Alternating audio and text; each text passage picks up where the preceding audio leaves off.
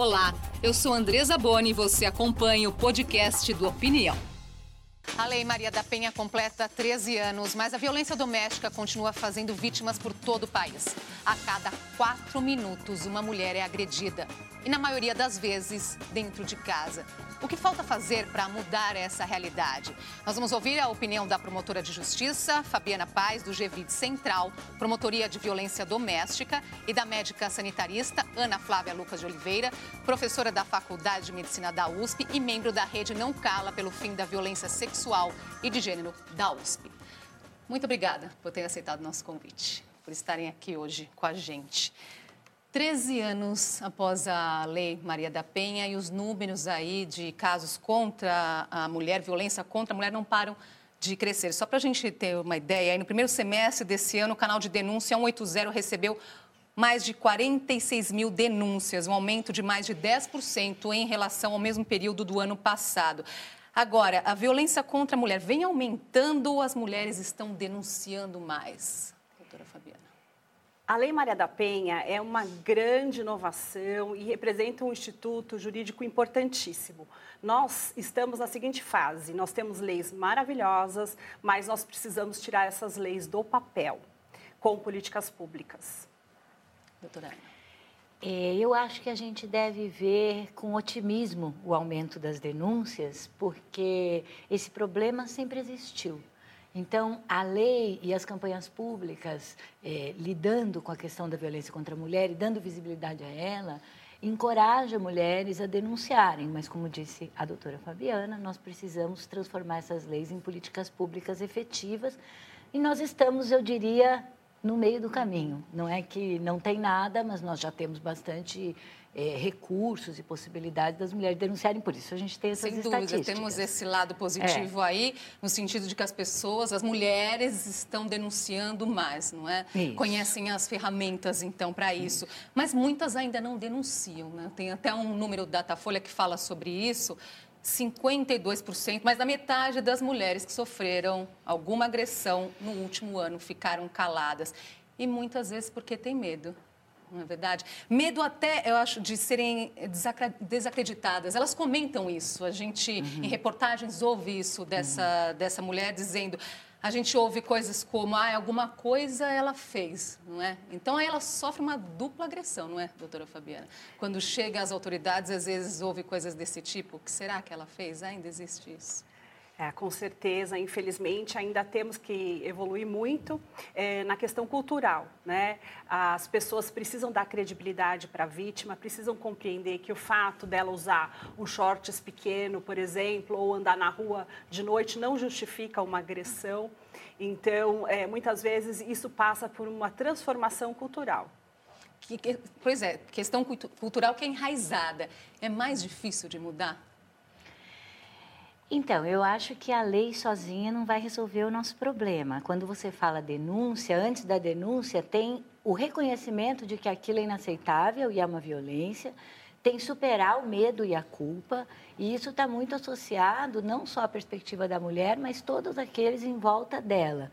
Então, a, a, o reconhecimento de que a violência é inaceitável pode fazer a mulher andar por diversos caminhos. Um deles é a denúncia na Delegacia de Defesa da Mulher. E a própria Lei Maria da Penha fala do, da, do, do direito penal, criminal, fala de direito civil, separação, guarda, alimento, e fala de uma rede de proteção às mulheres e grupos para os agressores, né, de reabilitação e reeducação dos agressores. Então, a lei, eu acho, ela é mais ampla do que a gente imagina. E, para além da lei, nós precisamos reconhecer que as mulheres têm os mesmos direitos dos homens, que todo mundo concorda, mas na hora da mulher usar a roupa que ela quer, ou namorar quem ela quer, ou trabalhar onde ela quer, ou sair na hora que ela quer, há problemas. Então, há que escancara a, gente... a desigualdade de gênero escancara no nosso país. Né? quando a gente ganha salários diferentes, uhum. quando a gente não participa das instâncias de poder, do judiciário, do legislativo, do executivo, ou participa muito minoritariamente. Então, tudo isso faz parte da nossa cultura que acaba culpabilizando aquelas mulheres que denunciam publicamente a violência que sofrem e faz com que outras, então, se calem. Vamos chamar agora que outras opiniões. Nossos repórteres perguntaram em várias partes do país se as pessoas conhecem a Lei Maria da Penha? Vamos ver. Sou a favor. Ah, não sei. Depende. Sou contra. Opinião. Opinião. A senhora conhece a Lei Maria da Penha? Ah, minha filha, a Lei Maria da Penha, conhecer de boca, a gente conhece. Eu conheço só de nome, mas não sei como funciona, não sei os benefícios para bem ou para mal. A Lei Maria da Penha é uma lei criada para coibir atos contra a violência em mulheres, né? Só que os homens hoje não estão respeitando a Lei Maria da Penha, estão muito agressivos. Acho que elas estão denunciando mais, né? Acabou um pouco do medo de denunciar. Elas estão botando a boca no, no trombone mesmo. Hoje tem denunciado mais, mas a violência é desde que o mundo é mundo. Você sabe que são medidas protetivas? Medidas protetivas a partir que a pessoa fica distante da pessoa, não, não chega perto, senão pode ser preso por um medido pela lei. Medida protetiva, minha filha, só serve dentro da delegacia. Saiu da delegacia, não vai comissário, não vai delegado. A gente vê vários casos de mulheres com medidas protetivas que acabam morrendo. Pois é, nós vimos dois pontos aí, né? Uhum. Acho que temos que comemorar no sentido de que a maioria das pessoas de fato sabe. Pergunto o que é a Lei Maria da Penha, as pessoas sabem o que é. Muitas sabem até né, mais detalhes, tá? mas as pessoas sabem o que é essa, essa lei. Nós ouvimos aí pessoas em São Paulo, Pernambuco, Minas, Ceará, Piauí, Santa Catarina, Roraima.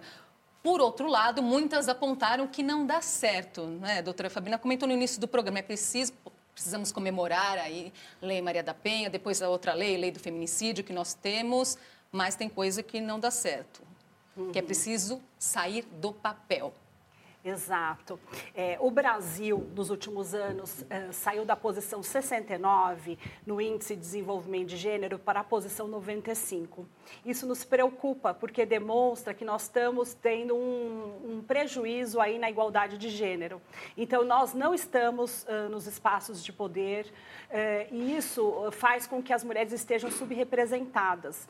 Estudos indicam que nos países em que há mais participação política das mulheres, também há diminuição nos, nas violência contra a mulher. Por quê? Porque as mulheres desenvolvem uh, políticas públicas voltadas a, com atenção a isso. É, nós sabemos que há muito discurso, mas nós precisamos de mais recursos. É o que, que né? precisa, de fato, para sair do papel? Porque são 13 anos, não é? é. Então, o estado de São Paulo é, é um estado uh, que contém 133 delegacias da mulher. Agora, nós não podemos só pensar em quantidade de delegacias, nós temos que pensar em qualidade do atendimento. Do ponto de vista nacional, existem estados que têm menos delegacias da mulher. O estado de Alagoas, por exemplo, tem três delegacias da mulher. Então, nós precisamos pensar em quantidade de delegacias para o estado de Alagoas. Então, são políticas públicas que precisam ser desenhadas com base no interesse das mulheres. E isso não é é, uma faculdade do governo brasileiro, isso é uma obrigação. Agora, as mulheres sabem nomear essa situação, doutora Ana? Que uma, um tapa, algum tipo de agressão, isso sim é violência contra ela? Eu acho que a gente já avançou muito nisso, mas ainda uma grande parte das mulheres não reconhece a violência que ocorre dentro de casa como violência. Eu acho que a Lei Maria da Penha e o seu reconhecimento é, traz um avanço nesse sentido. E eu queria lembrar que essa lei vem da luta do movimento organizado de mulheres, das feministas, que propuseram essa lei, é, um consórcio de organizações feministas.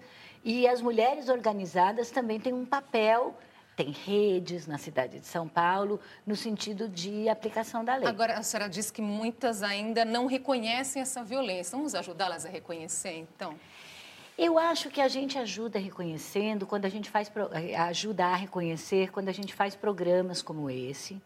Eu acho que a gente ajuda a reconhecer quando a gente entende que o problema da violência contra a mulher está muito além dessa mulher indivíduo isolada, porque não é um problema da consciência única dela, é um problema dela perceber que os outros também acham que está errado aquilo que o parceiro, ou seja lá quem for, faz contra ela e que a culpa não é dela. Né? Então, para ajudar as mulheres a reconhecer, nós precisamos políticas públicas que funcionem e a gente também precisa é, comunidades atentas a isso. Né? E eu queria lembrar uma terceira coisa: as mulheres não são todas iguais. Então, a Lei Maria da Penha funciona melhor para umas do que para outras. Eu tenho uma aluna que estudou racismo institucional e mostrou como para as mulheres negras é mais difícil o acesso à justiça, como na saúde também a gente sabe, do que as mulheres brancas. Então, nós precisamos também políticas públicas desenhadas para a diversidade entre as mulheres, para que todas possam ter um acesso é, o direito delas garantido, né? porque o acesso à justiça, o acesso à lei, o acesso aos equipamentos públicos é um direito das mulheres. E a Maria da Penha, farmacêutica que ficou paraplégica ao levar um tiro do marido, que inspirou a lei que leva seu nome, falou a opinião. Olá! A Lei 11.340, batizada com meu nome, a cada dia fica mais conhecida nacionalmente. E eu me sinto muito feliz em saber que ela tem contribuído para as mulheres saírem das relações abusivas. Eu sou feliz também quando nos aeroportos sou abraçada por mulheres emocionadas que se dizem salvas pela lei. Precisamos agora que os prefeitos dos pequenos municípios, por menores que eles sejam, criem um centro de referência da mulher dentro do posto de saúde ou do hospital da sua cidade. É importante aí, vamos puxar aqui para a nossa conversa esse ponto que a Maria da Penha chamou a atenção, a necessidade de prefeitos criarem centros de referência dentro dos postos de saúde. Ah, a ideia da Maria da Penha é excelente. A Lei Maria da Penha já contempla essa necessidade de que haja uma intersecção entre os órgãos que atuam no combate à violência contra a mulher. Então, se nós tivermos assistência social, a psicologia atuando uh, de forma preventiva, provavelmente aquela mulher ela vai ter o apoio necessário para poder tomar coragem para denunciar nem sempre é fácil romper o ciclo da violência. A mulher precisa estar atenta ao primeiro sinal, aquela violência muito sutil, vagabunda, gorda, feia, são pequenas palavras, isso já é uma violência, uma violência psicológica, e ela precisa reconhecer que isso não está correto. É, é importante chamar atenção para isso, porque não é a violência apenas física, não é apenas aquela que deixa marcas, não é? É a violência verbal, é a violência psicológica, que muitas vezes até acho que é mais difícil, talvez, de ser reconhecida, não é, doutora é. Ana? Os serviços de saúde, eles estão mais, vamos dizer assim, preparados, e olhe lá, é, nos hospitais para lidarem com o estupro, com a violência sexual. Existe uma norma técnica do Ministério da Saúde e toda mulher que sofreu um estupro, por qualquer pessoa, inclusive pelo parceiro ou ex-parceiro, tem direito à profilaxia, né, evitar doenças sexualmente transmissíveis e também evitar uma gravidez e, se não conseguir evitar, ao aborto legal. Mas quando você está falando dos postos de saúde, da atenção primária ou dos consultórios dos médicos no, no, na, na, saúde suplementar, a identificação da violência é muito difícil, porque os médicos, as enfermeiras, os profissionais de saúde são formados numa formação bastante centrada na biomedicina. Esse, não existe esse treinamento, então, para esse olhar? Não existe esse treinamento e o SUS diz que a gente precisa ter um serviço de saúde integral, que veja a pessoa como um todo. Mas a pessoa ainda é muito recortada só no corpo. Então, acaba que é tratada a depressão, é tratada a ansiedade, é tratado o braço quebrado, é tratada a infecção sexualmente transmissível, mas não é visibilizada a violência e tomada para o trabalho em saúde, no sentido de encaminhar para a rede intersetorial. Sim. Às vezes, uma mulher que está sofrendo violência não quer ir na Delegacia de Defesa da Mulher, mas é, tem uma grande, um grande apoio num centro de defesa e convivência da mulher, por exemplo, como a psicóloga, assistente social, advogada lá. Agora, ainda sobre essa questão da saúde, tem um projeto de lei que está tramitando na Câmara que prioriza o atendimento da mulher em situação de violência doméstica, inclusive aí para dar prioridade para a cirurgia reparadora. Então, está na, tá na Câmara esse projeto, uhum. é importante que a gente acompanhar isso também. Vou trazer aqui também um outro exemplo um positivo, uma ferramenta para denunciar a agressão contra a mulher. É a Tatiana Bertoni que conta para a gente. Andresa, o Magazine Luiza lançou este ano, dentro do aplicativo deles, um botão que direciona denúncias de violência ao 180. Por estar camuflado dentro do app da loja, dificilmente o agressor saberá o que está acontecendo. De maneira discreta, com apenas alguns cliques, é fácil acessar o número e fazer a denúncia. Não tem um ano ainda que o botão foi aplicado e a gente tem quase 40 mil acessos ao botão até agora. A preocupação da empresa com o tema começou em 2017, após uma funcionária ter sido vítima de feminicídio. De lá para cá, foi criada uma linha interna de apoio às colaboradoras e também uma campanha para os clientes chamada Eu Meto a Colher Sim, para incentivar denúncias de casos de agressão. Há um ano, outro passo foi dado. Em parceria com a Prefeitura de São Paulo, a rede varejista aderiu ao programa Tem Saída, que emprega mulheres vítimas de violência. E aí nós pensamos, poxa, a gente já tendo uma expertise interna e sabendo que a autonomia financeira da mulher é muito importante para ela sair do ciclo de violência, por que não dar oportunidade de emprego para outras mulheres né, que nem estão aqui dentro para ingressarem na empresa? Gisele é uma destas mulheres contratadas. Ela sofreu anos em um casamento abusivo e somente após conseguir a independência financeira é que teve condições de se libertar do agressor. Hoje eu deixei de ser aquela pessoa que, que não tinha valor, que não servia para nada. Hoje eu me sinto útil, me sinto uma guerreira. Sei que eu sou capaz de, de ir longe. Uma iniciativa muito importante. Aproveitar para falarmos aqui, então, do papel das empresas no combate a essa violência, doutora Fabiana. Sensacional. É, recentemente foi criada uma coalizão, uma frente de empresas, são mais de 100 empresas uh, que estão começando a trabalhar a questão da violência contra a mulher. Então, é importantíssimo o engajamento da sociedade civil, é, porque é preciso, em briga de marido e mulher, colocar a colher. E tendo a participação da iniciativa privada, é, com essa expertise de empregar mulheres em situação de violência, com certeza nós vamos ter avanço no empoderamento dessas mulheres. A vítima aí falou que ela é, se sente uma heroína. Você é uma heroína mesmo. Sem dúvida, sem dúvida. E outra coisa que que vale chamar a atenção aqui é que muitas vezes a mulher tem dificuldade em fazer a denúncia porque depende financeiramente do parceiro, mas não dá para generalizar não é, doutora Ana? Porque muitas vezes essa mulher é chefe de família. Isso, Quer é. dizer, a violência doméstica está em todas as classes sociais e muitas vezes onde a gente menos imagina. Ela está em todas as classes sociais porque ela está relacionada com essa desigualdade de gênero na nossa sociedade. Então, é, uma das do, dos, do, vamos dizer, dos motores da violência é a sensação dos homens de que estão perdendo a superioridade que eles acham que é de direito deles. Então, quando a mulher tem de alguma forma mais poder do que o homem, seja por ter mais escolaridade, mais dinheiro, é, isso pode ser, dependendo das normas de gênero daquela cultura, um risco para a mulher.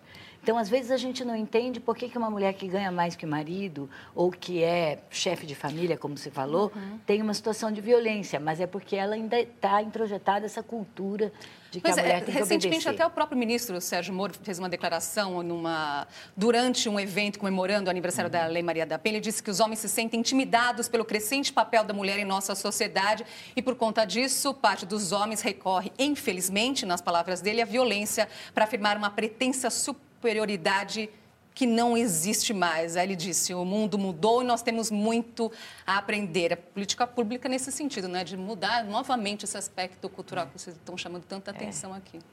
É, sem dúvida.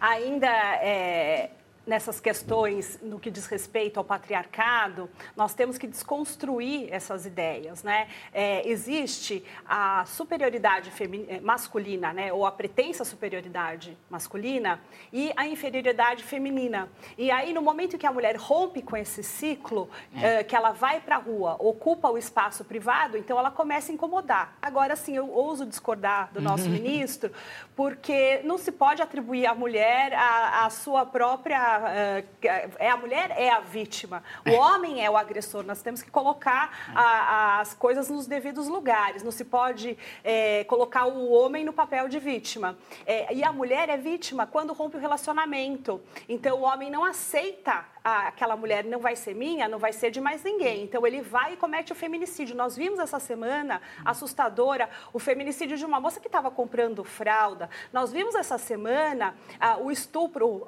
um estupro tentado de um pai em relação a uma menina de 10 anos que pulou da janela. Uh, para não ser estuprada. Como é que é isso? Nós temos que realmente entender que essas situações são inaceitáveis Sim. e a culpa não é da mulher. Com certeza. Ao longo da semana, as pessoas participaram pelo nosso Twitter, pelo Facebook, dando a sua opinião sobre esse assunto e a gente gosta sempre de abrir esse espaço aqui. O Cláudio Latorraca diz o seguinte: a Lei Maria da Penha foi um marco, mas é preciso quebrar na origem a violência, fazendo as crianças aprenderem desde cedo valores que lei alguma ensinará. Qual é o papel da escola? É, eu acho que o papel da escola é muito importante e esses papéis eles não são excludentes. Então nós precisamos da lei para responsabilizar o agressor, nós precisamos educação e mudanças culturais para prevenir novos casos. É, a discussão sobre aspectos de gênero e desigualdade de gênero nas escolas é fundamental para que a gente crie meninos e meninas que compreendam que mulheres e homens têm direitos iguais e devem ter o mesmo respeito na sociedade. Mas também, como eu já disse, é importante que a gente mude o espaço público, maior participação das mulheres, e o espaço é, doméstico, no sentido da divisão de tarefas, porque, infelizmente, ainda não mudou a imensa desigualdade de gênero que a gente tem na sociedade brasileira. Às vezes a gente tem uma impressão assim de, ah, porque tem uma mulher engenheira, já está tudo bem, mas não está. E a gente sabe disso no dia a dia, nós, as nossas filhas, as nossas netas. Né? A possível uh, proibição dessa discussão de gênero nas escolas fere a Lei Maria da Penha, já que a lei prevê justamente uhum. a discussão, levar para a escola essa conversa, doutora Fabiana? Com certeza. É, a Constituição Federal prevê a igualdade entre homens e mulheres. A Lei Maria da Penha prevê a necessidade do Brasil adotar uh, o precedente da Convenção sobre a Eliminação de Todas as Formas de Discriminação contra a Mulher, a Convenção CIDOU. Todos esses instrumentos falam em educação, educação pela não discriminação de gênero, educação é, por uma sociedade mais justa, mais igualitária, que as mulheres sejam respeitadas, é, que haja é, é esse tipo de discussão na escola é fundamental. É, não tem como combater a violência contra a mulher sem falar de violência contra a mulher nas escolas, sem falar de, dessa questão do como é construída essa relação de poder, é, sem falar da discriminação que as mulheres sofrem.